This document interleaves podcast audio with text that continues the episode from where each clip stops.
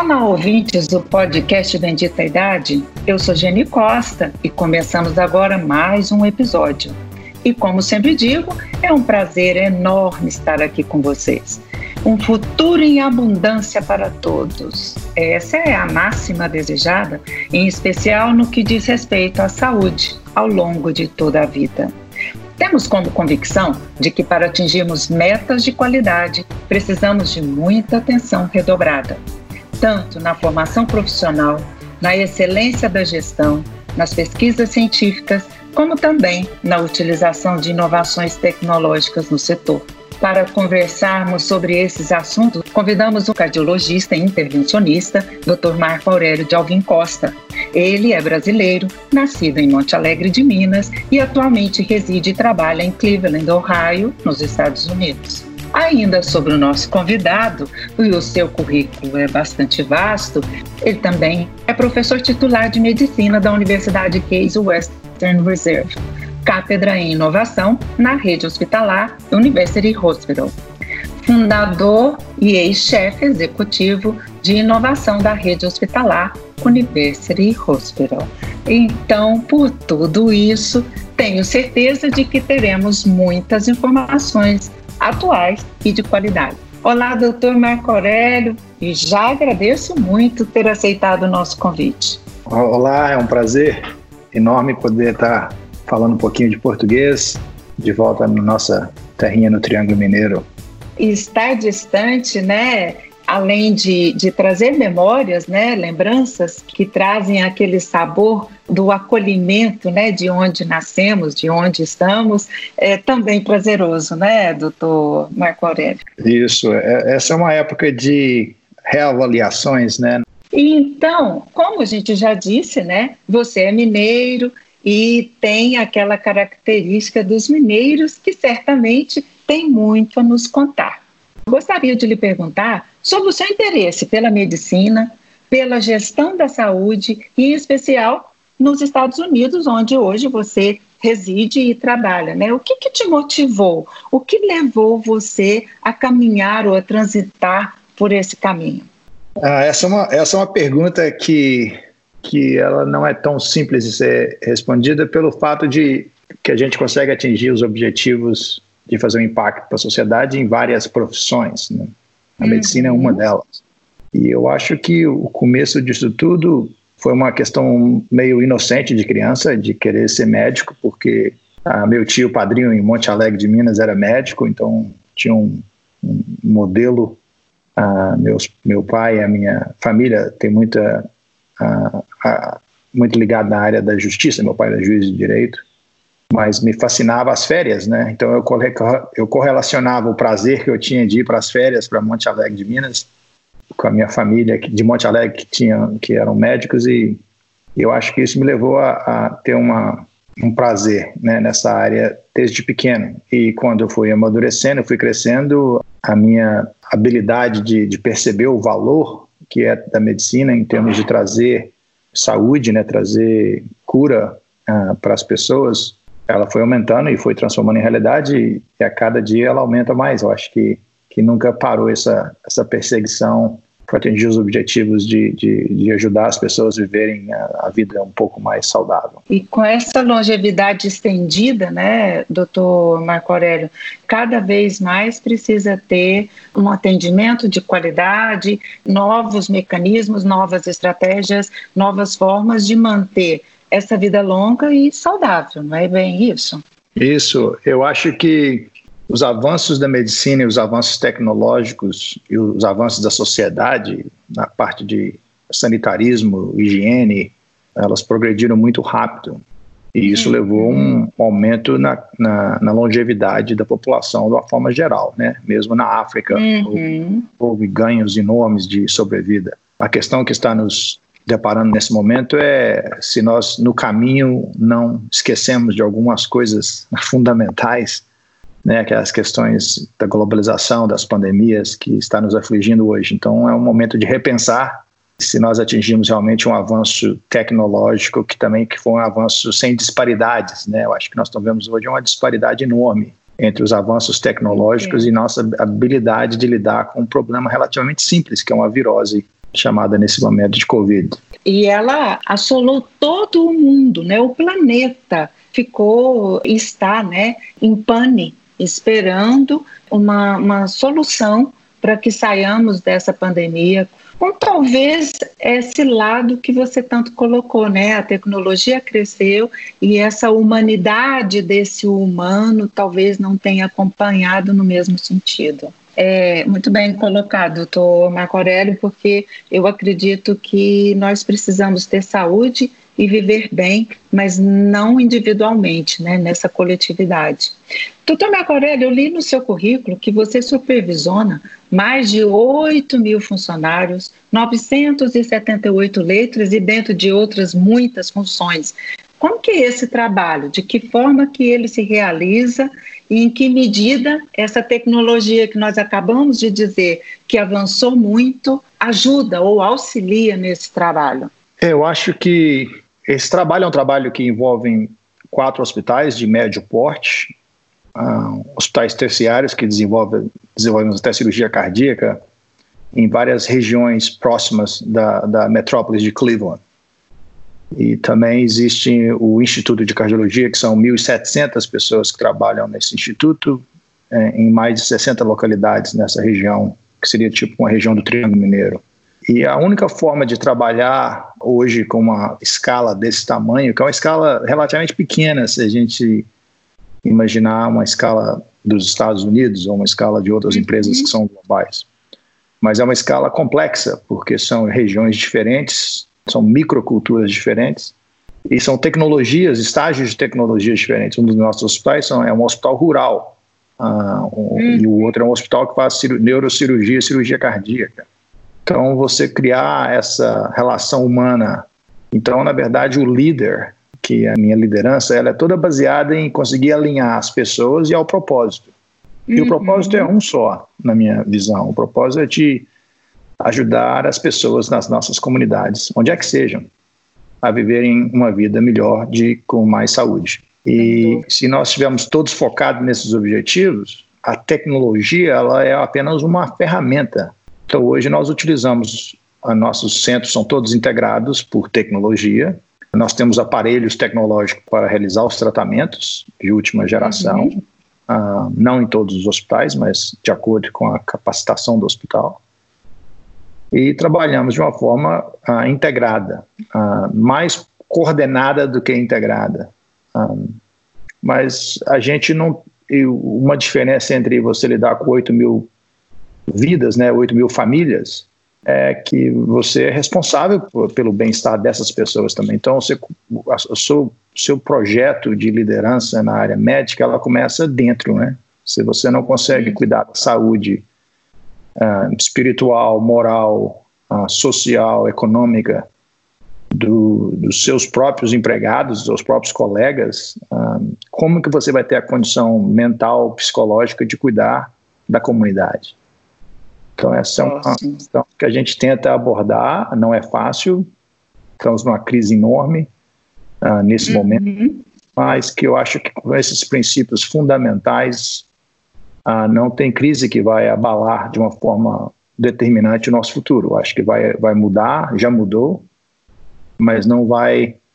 Uh, espero que tenha algumas coisas que vão mudar para melhor, mas é uhum. essa forma que a gente tenta trabalhar. Uh, é, trabalhar nessa visão integral do ser humano, do profissional, que uh, com competência e satisfação ele consegue realizar seu trabalho. Um pouco isso, né? Isso.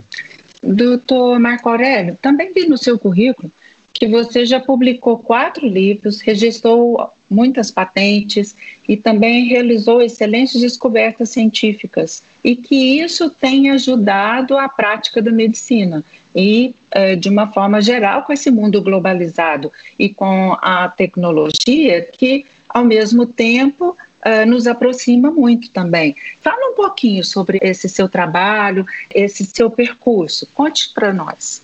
Quando a, a, minha decisão de o meu desejo de, de, de, explorar o mundo, né, quando eu saí do Brasil pela primeira vez, foi sempre essa curios, curiosidade de, de, de entender melhor e de, uhum. após you know, coletar esse, esse conhecimento e aplicar melhor, né, para o benefício Sim. da sociedade. Uhum. E isso é, é, é, básico da pesquisa, né? a pesquisa clínica, a pesquisa básica das ciências básicas. Então, são questões que sempre me motivaram e, e sempre fui curioso. E isso acho que é uma questão que é muito parte da minha vida até hoje. Uh, hoje eu faço muito menos pesquisa que eu fiz no início da minha carreira. Estou na parte de gestão, uhum. primeiramente. Mas então, essa questão de pesquisa foi sempre fazer a pergunta. E como eu sou um, sempre estive praticante na área médica, muito, muito ativamente, então os problemas estavam muito visíveis, né? Você está lidando com o problema todo dia, tentando achar soluções melhores, e eu trazia essa forma para pesquisa e sempre estive nessa, nessa área. Tive uh, o privilégio e a honra de trabalhar com os maiores centros uh, do mundo, então eu acho que eu não criei nada, né? eu assimilei muito, mas não criei muito.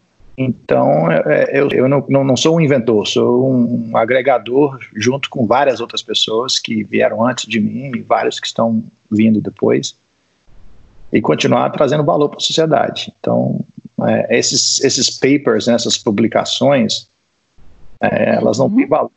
Um, elas têm um valor acadêmico, sou professor e isso conta no currículo, mas se ela não tiver impacto social, e fizer uma diferença para a sociedade, uh, para a humanidade, eu, eu acho que o valor dela é muito reduzido. É um valor profissional, mas não um valor social. É, é o que a gente costuma dizer que hoje, mais do que nunca, nós precisamos de exemplos, de funcionalidade e de algo que funcione efetivamente numa prática cotidiana. Não é um pouco isso, doutor Macoré? é, é a grande distinção entre pesquisa e inovação. Né? A pesquisa ela é, como uhum. diria, ela é prospectiva. Você faz o desenho do estudo, você faz a pergunta, você cria a hipótese, você cria a hipótese negativa, você faz análise estatística, você faz o desenho e você embarca nessa pesquisa bem específica de uma pergunta bem específica para ser resolvida. Uhum. Ah, a inovação ela é quase retrospectiva. A inovação ela só se transforma em inovação se ela tiver um valor de impacto social, ou para a empresa uhum. ou para a sociedade como um todo. Então, eu, eu foi uma transição entre pesquisa para inovação, é simplesmente a transição entre fazer experimentos de uma forma que atinge impacto social, impacto econômico, impacto de valor, né, de algum valor, seja ele social ou econômico para a sociedade. Então, eu acho que o, essa questão da, da procura da inovação que teve a mais recente na minha carreira é essa de transformar os conhecimentos metodológicos de pesquisa em, em algo que venha trazer impacto ou imediato ou no futuro breve para a sociedade de uma forma direta. É o que a gente espera para essa pandemia, né? Que é, se descubra logo uma forma de eliminar, combater algo, né? Esse vírus invisível que paralisou todo mundo. É, eu acho que a questão desse vírus é não é uma questão, na verdade, de inovação. Uhum. Porque vírus, infecção virótica, ela já existe desde 1918, pelo menos, que nós sabemos da, uhum. da nós e temos o Ebola, e temos SARS, e teve, temos todo ano o influenza. Pelo menos aqui nos Estados uhum. Unidos morrem 50 mil pessoas. Na verdade, não é uma inovação, né? Na verdade, é, um, uhum. é um retrocesso um, social. Um, e, e por que, que nós chegamos nesse ponto de ter um avanço tecnológico tão grande, ter um retrocesso social tão abrupto? Essa é a uhum. pergunta que eu acho que, que não temos resposta nesse momento, mas que uh, nos próximos anos vai ficar mais, mais claro. Né? A gente tem uma dificuldade como seres humanos de conseguir entender o momento presente. Ah, eu acho tá. que Deus consegue entender o momento futuro, mas nós conseguimos só viver o momento presente. Então acho que daqui a alguns anos nós vamos entender o que está acontecendo, mas não é uma questão de inovação. A única as questões de inovações que estão acontecendo são nos hábitos sociais, no redescobrimento de que é essencial, o que não é essencial na vida, nas relações humanas, ah, na amplificação né, dos valores, tem os valores negativos que são amplificados e tem os uhum. valores positivos que vão ser amplificados. Eu acho que o futuro vai, vai ainda ser, ser nada do que existe hoje. Hoje nós já mudamos, mas ainda não mudamos ainda o suficiente. Uhum. E espero que, que, que os valores positivos ganhem nessa batalha do que nós vamos nos transformar daqui uns dois a cinco anos no futuro como consequência dessa experiência. É, certamente. E tomara que não é uma inovação, mas tomara que essa vacina seja descoberta rapidamente ou uma forma de, pelo menos, combater o vírus e não repetir, pelo menos essa crise, né? Que Isso. Assolou Nossa. todo mundo, né? Paralisou todo mundo. E a gente sabe que o mundo enfrenta o maior desafio depois da Segunda Grande Guerra Mundial, né? Então, tem que ter soluções ou mudanças comportamentais de hábitos, como você colocou. E aí eu gostaria de perguntar como vocês estão lidando com essa pandemia aí em Cleveland, que é onde você mora e trabalha, e nos Estados Unidos, de uma forma geral, e você falou que já está passando por crises, né, por conta dessa pandemia na, na, nos hospitais que você coordena, que você dirige. Como é que está funcionando Sim. aí? A gente vê pela mídia, a gente vê pela televisão, mas nada como uma pessoa que vive o processo nos transmitir. Não, claro. Existem. Os Estados Unidos ele é tão grande, tão diversificado quanto a Europa. É, é como se fosse uhum. falar do Brasil e terem todas as câmeras focadas em São Paulo ou Rio de Janeiro e imaginarmos o que, que está acontecendo em Uberlândia, né? Seria mais ou menos esse uhum. paralelo. Uhum. Uh, os Estados Unidos não é Nova York. Nova York é um caso isolado uh, de crise uh, pelas características da cidade, que similarmente o que aconteceu na, na Itália e na França está acontecendo um pouco e aconteceu na Espanha. Uhum. e essa crise de Nova York foi provavelmente o que que tem afetado muito o mundo, né? Porque primeiro é na China, ah, mas numa região da China que é muito conglomerada, depois cai na Itália, que estava meio desorganizada, depois passa para Espanha. Mas quando chega em Nova York, as pessoas começaram a prestar um pouquinho mais de atenção. Agora, a mesma crise, a crise de Nova York é completamente diferente do que a crise do resto do país. A crise de Nova York é uma crise de demanda, de alta demanda, né? uma demanda que foi acima da capacidade hospitalar, que é o que, que é o grande vilão da história do Covid, é essa questão de demanda da, do sistema, da sobrecarrega do sistema hospitalar. Uhum. E quando existe essa sobrecarrega de uma forma muito rápida, uh, não existe condições médicas de cuidar dos pacientes que estão doentes. Então, muitos pacientes acabam morrendo pela não pela doença, mas pela falta de acesso a, ao tratamento, que é um tratamento basicamente paliativo, né? Observar o paciente no ventilador por 15 dias a 21 dias.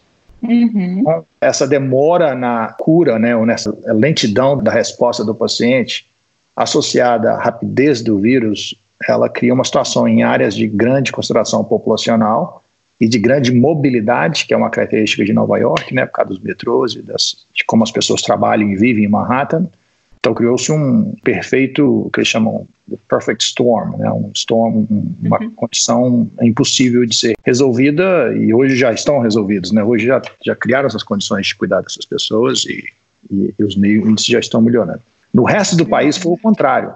No resto do país, né, não como um todo, não estou querendo generalizar, porque Nova Orleans teve um problema, são problemas isolados, já melhorou. Mas em Cleveland, no Midwest, por exemplo, Chicago, Cleveland, essas cidades que são mais, tipo, são as cidades mineiras dos Estados Unidos. Uhum. O Midwest é, um, é um, por características sociais e econômicas, é um, é, são regiões mais, mais discretas, com menos mobilidade, com mais relações familiares mais fortes, mais uhum. tradicionais. Uhum. E, e, eu acho que isso ajudou a, a sociedade, mesmo antes do governo definir se fecha, se não fecha, tomar precauções. As pessoas são mais ativas, mais atentas. E isso acho que nos ajudou muito. Então, nós, nos, como o sistema hospitalar, tivemos que nos preparar de uma uhum. forma muito agressiva, porque esperávamos ah, no início que nós íamos ter a mesma incidência de casos de Nova York, de acordo com a nossa população. Nós somos mais ou menos 2,5 milhões de habitantes nessa região. Uhum. E essa preparação ela foi muito penosa, porque você teve que descontinuar o seu tratamento das pessoas que não têm essa doença, que são as pessoas doenças crônicas, que é o grande problema que nós vivemos hoje. Uhum. E, e, tivemos que preparar o sistema hospitalar para receber três vezes o volume de casos. E esse volume nunca veio. Então, hoje, Entendi. nossos hospitais estão trabalhando com a, com a utilização de leitos em torno de 50%, e não estamos trabalhando com casos cirúrgicos, uhum. eletivos. Então, isso criou um, um peso. Uh, os hospitais que são hospitais privados, né, na maioria dos hospitais nos Estados Unidos são privados, uh, a capacidade pública de, de hospitais públicos nos Estados Unidos ela é, ela é irrisória. É um hospital para uma região inteira aqui de Cleveland. Então, os hospitais então, estão sobre uma pressão financeira alarmante. O nosso serviço é um sistema grande, ele tem uma condição estrutural que para tolerar isso por um ano, mas existem vários uhum. hospitais uh, menores que não vão sobreviver a essa situação de baixa demanda, sendo que você não pode eliminar os seus custos, porque você tem que manter os enfermeiros, manter os médicos, manter toda a estrutura uhum. parada para uma possível entrada desses pacientes que que nós estamos conseguindo salvar pelo isolamento social, mas, mas uh, eles vão perder um pouco da capacidade hospitalar da, da região no futuro, porque os hospitais não vão sobreviver tem pesos, né? Tem pesos distintos aí nessa uhum. relação. Uhum. Tem vidas, tem trabalho, tem sobrevivência, tem recursos que são os recursos humanos e financeiros. Realmente é uma situação bastante complicada mesmo. E você, como gestor, deve estar sentindo muito mais isso aí, na uma realidade muito mais próxima. E mudando um pouquinho, caminhando no mesmo sentido, você, como cardiologista, né, sabemos que com o problema das doenças crônicas e os problemas coronarianos e cardíacos fazem parte dessas doenças, como é que fica essa situação de cuidado com essas pessoas que podemos considerar também as pessoas mais idosas que têm esses comprometimentos? Como fica essa questão? Que cuidados devemos tomar para que nossos ouvintes saibam, olha, cuide dessa saúde e a saúde cardíaca ela é fundamental. É, nós tivemos um ganho na sociedade aqui nos Estados Unidos, um pouco no Brasil também, mas nem tanto, uh, de, de alerta para a população. Né? Hoje nós temos campanhas com a American Heart Association, American College, que tem as sedes regionais, e temos avançado na questão, nós somos patrocinador da, do que chamamos de Go Red for Women, nos últimos 15 anos, nós promovemos essa mensagem para as mulheres que têm ah, problemas cardíacos, mas não são diagnosticados, né? Tem, tem dificuldade de diagnóstico na mulher e ela tem, acaba pagando um preço muito alto mais tarde. Uhum. Então, todo esse trabalho, ele acabou sendo uh, uh, o medo, né? A, a fear, o medo, ele é muito mais poderoso do que qualquer trabalho que nós fizemos nos últimos 10 anos, porque nós, os pacientes, teve uma redução drástica nos pacientes de infarto do miocárdio, por exemplo. Uhum. E o infarto do miocárdio, ele não está sabendo se existe Covid ou não Covid lá fora, né? E nós temos pacientes, agora nos últimos meses, quase todos os pacientes que nós tratamos vieram depois de cinco dias de infarto, que é uma coisa uhum. impensável aqui nos Estados Unidos, até recentemente. Mas então, como nós estamos tentando chegar até essas pessoas, nós estamos tentando usar a televisão, televisão uhum. tradicional. Temos usado webcasts, né, com uhum. programas como esse, através dos meios de comunicações oficiais que as pessoas ouvem ou acessam. E temos tentado informar os próprios médicos. Nós temos 30 mil funcionários na nossa instituição. Então, se você imaginar que cada um tem uma família, tem um vizinho, então isso é muito importante. Nós estamos educando também o nosso, o nosso próprio sistema Uh, e, e, temos também que criar as condições, né? Não, é, não adianta só. Uh, se você não tirar o medo e não dar a segurança para o paciente, ele vai continuar tendo um infarto do miocárdio, stroke, uh, doença cardíaca, uhum. insuficiência cardíaca em casa e com medo. Então, nós estamos tentando levantar esse, esse problema, um problema novo, e alertar uhum. que a doença cardíaca ela é muito mais perigosa do que o Covid. E se você não tratar desse problema, ele, ele acaba, acaba sendo um fator mais predominante e o fator número um complicador da, dos pacientes que morrem de Covid é a doença cardíaca. Então, a doença de hipertensão, que não está sendo tratada, a doença, a diabetes, são doenças crônicas que, que os pacientes, com certeza, se eles não tiverem tendo acesso aos, aos médicos, às clínicas, aos hospitais, ah, eles não estão realmente prestando atenção nisso. Então, é um alerta Gravíssimo é o que nós chamamos vai ser o segundo, segundo surge, né, o segundo problema que vai vir em massa uhum. e que vai ter um impacto ainda maior ainda, né, vai multiplicar o impacto da doença viral. Então, a doença cardíaca ela é especificamente uma das principais dos principais problemas que nós vamos ter como consequência dessa epidemia. É, então, nós, nós temos que fazer de alguma forma reverter esse processo que nós vamos ter que viver com o Covid por muito tempo e talvez para sempre, uhum. porque como tem a, a, influenza, ela, o vírus pode mudar, pode retornar. Uhum.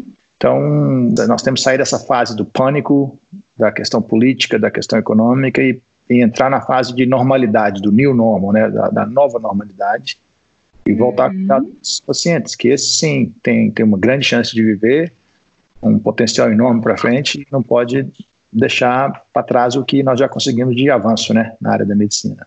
Exatamente. E aí eu fiz essa pergunta porque aqui no Brasil também, segundo um médico que trabalha nessa área também, que aumentou em 70% o número de casos e levando a óbitos. É exatamente como você colocou, né? O coronavírus não sabe disso, ele não trabalha com essa perspectiva das doenças cardíacas e as pessoas estão sofrendo é, óbitos né, por falta de cuidado especial. E aí a gente percebe comparativamente que isso ocorre também em todos os países e que bom que a gente faça esse tipo de trabalho e que muitas pessoas ouçam e entendam que o cuidado preventivo, o cuidado das doenças já pré-existentes, elas continuam sendo necessárias, né? E a telemedicina, né? Uh, nos Estados Unidos havia uma restrição muito grande em relação à telemedicina, apesar de termos a tecnologia. Uh, nós tínhamos restrições de pagamento das consultas, tínhamos restrições de localização onde que poderíamos atuar, uh, por questões de, como no Brasil temos CRM, né? Local. Uhum. Aqui nós temos o nosso CRM local, então nós não podemos atuar no, no outro estado. Por exemplo, aqui em Ohio Sim. nós não poderemos atender um paciente, mesmo que esse paciente seja de Ohio, se esse paciente estiver em Michigan, nós não podemos atendê-lo. E essas barreiras foram todas ah. quebradas com a questão do coronavírus. E tanto as barreiras uhum. das plataformas de telemedicina também foram quebradas. Hoje, podemos fazer uma consulta médica usando o Skype. Podemos usar uma consulta médica utilizando o Zoom, que é o mais utilizado ultimamente.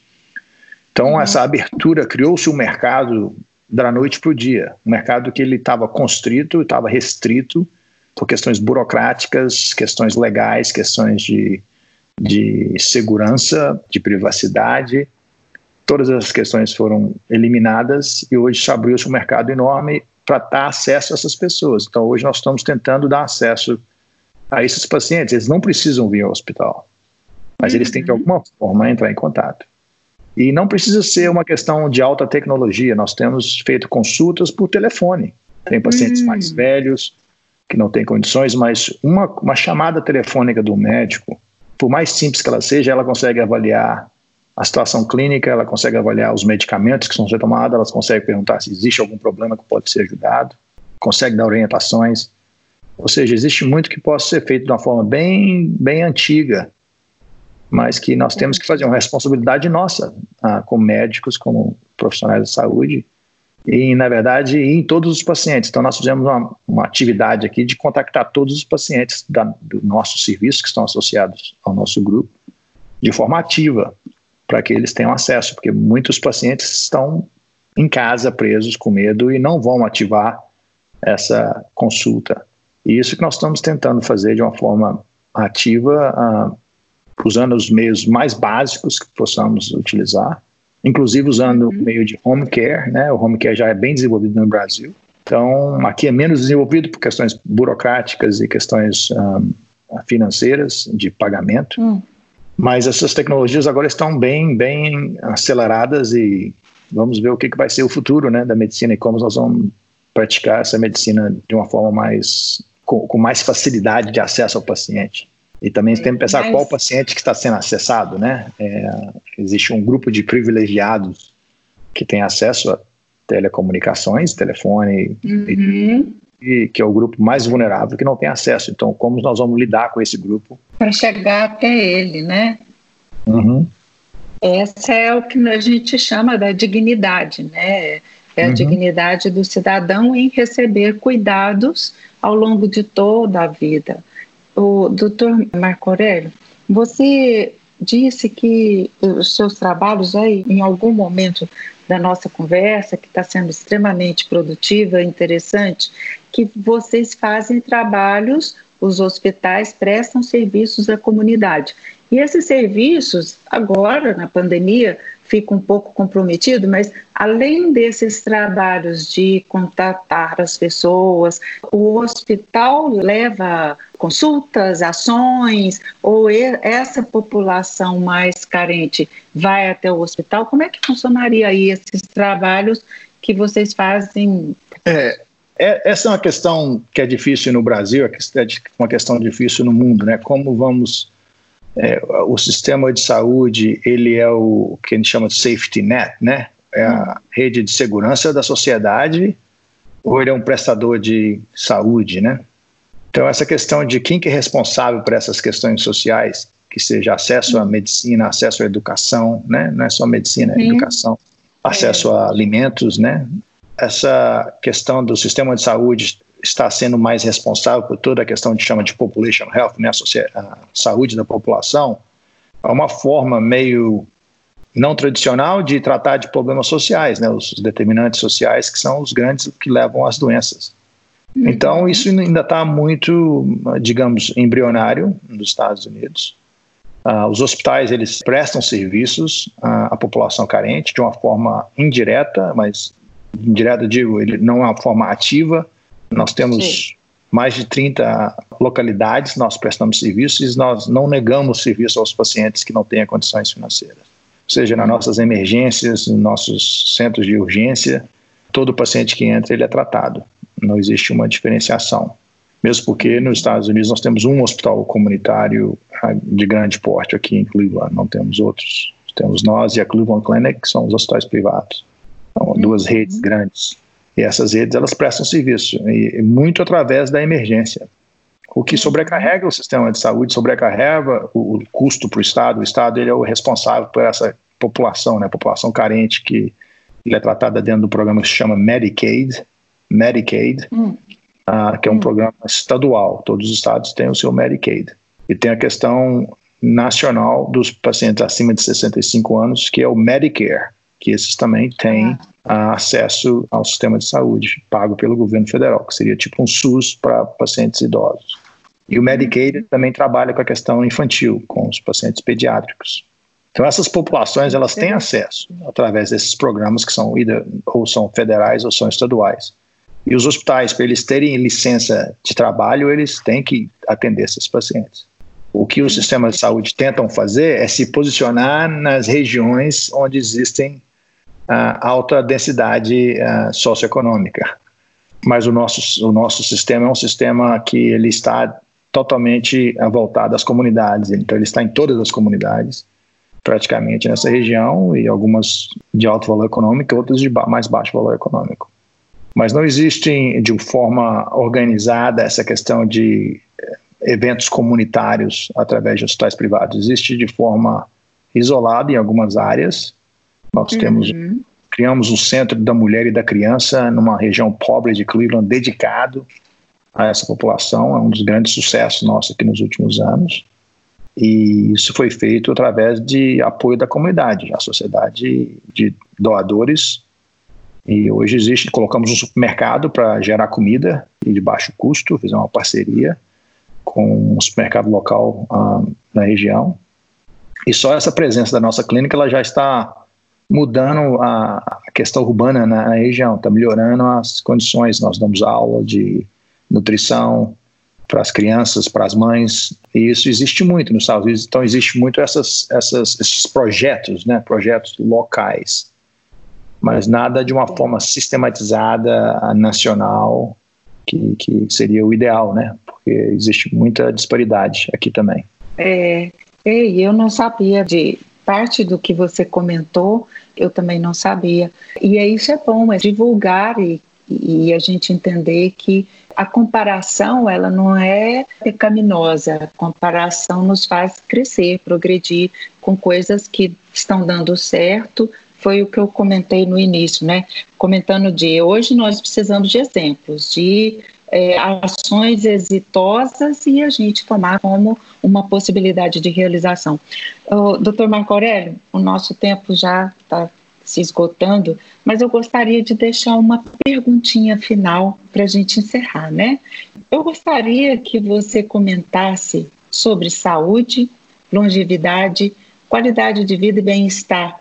Não é sobre viver 120 anos, como já previsto, mas como viveremos até lá. O que você nos diria sobre isso? Eu tenho dificuldade de falar de longevidade, porque se nos colocarmos a nível de numa dimensão muito maior, dimensão de Deus, isso vem desde de muitos anos de reflexão quando a perda da minha mãe e a perda de várias outras pessoas bem mais jovens do que do que ela. Uhum. Então você se questiona, né? É, é a gente conta a qualidade de vida com relação à longevidade? Eu acho que não. E o impacto da vida uhum. das pessoas nesse mundo, ela não também não é quantificada em números de anos. Eu acho que a vida de um ano a vida de 120 anos, ela pode ter tido um impacto tão grande ou tão pequeno, independente dos números. Então, acho que a saúde ela é uma questão fundamental. A saúde uma saúde plena, né? uma saúde espiritual, uma saúde física, uma saúde mental. E sem saúde, você não consegue ter uma, uma qualidade de vida.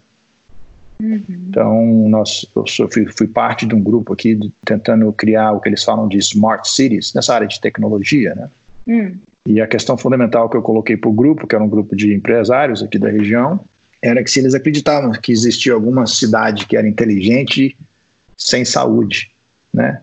Uhum. Então, a cidade inteligente ela tem que começar através da saúde, não só a saúde do contexto tradicional de, de medicina, que a medicina ela é, ela está num pedaço da saúde, mas saúde uhum. do contexto mais holístico. E então, para mim, a longevidade ela é um pouco irrelevante, desde que você tenha usado todos os, os seus talentos, né, os talentos que você recebeu de graça de Deus, nada criamos, e a utilização desses talentos ela, ele pode ser utilizado em um ano em, ou em 120 anos. E você não decide isso, infelizmente, nós não decidimos isso, né? Não decidimos quando que o coronavírus vem. Então, o que nós temos que fazer é viver a plenitude da vida no momento presente e tentarmos ter essa relação humana de uma relação mais positiva possível, porque é, a única, é os únicos elementos que a gente consegue controlar. Então, acho que essa questão de saúde ela está extremamente fundamentada e ela é a base de toda a felicidade da humanidade. Hum. Sem ela, não tem educação. E sem educação e sem saúde, mental, espiritual e física não tem relações humanas. Então, é, são as chaves, eu acho. A longevidade, eu acho que é uma consequência disso, é uma coisa que nós controlamos por um certo nível, porque nós uhum. temos condições de avançar a vida, da questão numérica, mas nós, seres humanos, não temos condições de avançar isso de uma forma mais, mais holística que, que poderíamos atingir se nós atingíssemos a, a saúde de uma forma mais global. Muito bem. Então, doutor Marco Aurélio, agradeço muito a sua participação, agradeço a sua disponibilidade em conversar com, conosco aqui do Brasil, você aí tão longe de todos nós, mas pertinho aqui da região onde deixou suas raízes e certamente elas aguardam por você em outros momentos. Então eu agradeço todas as informações repassadas, a sua disponibilidade e a sua possibilidade de repassar tantas informações de qualidade e úteis para todos nós. Muito obrigada. Obrigado a você pela oportunidade de conectar de volta na Terrinha. Um abraço a todos. Oh, que ótimo. Um abraço então a você, doutor Marco Aurélio, e a você, ouvinte. Um abraço muito especial, mesmo que distante.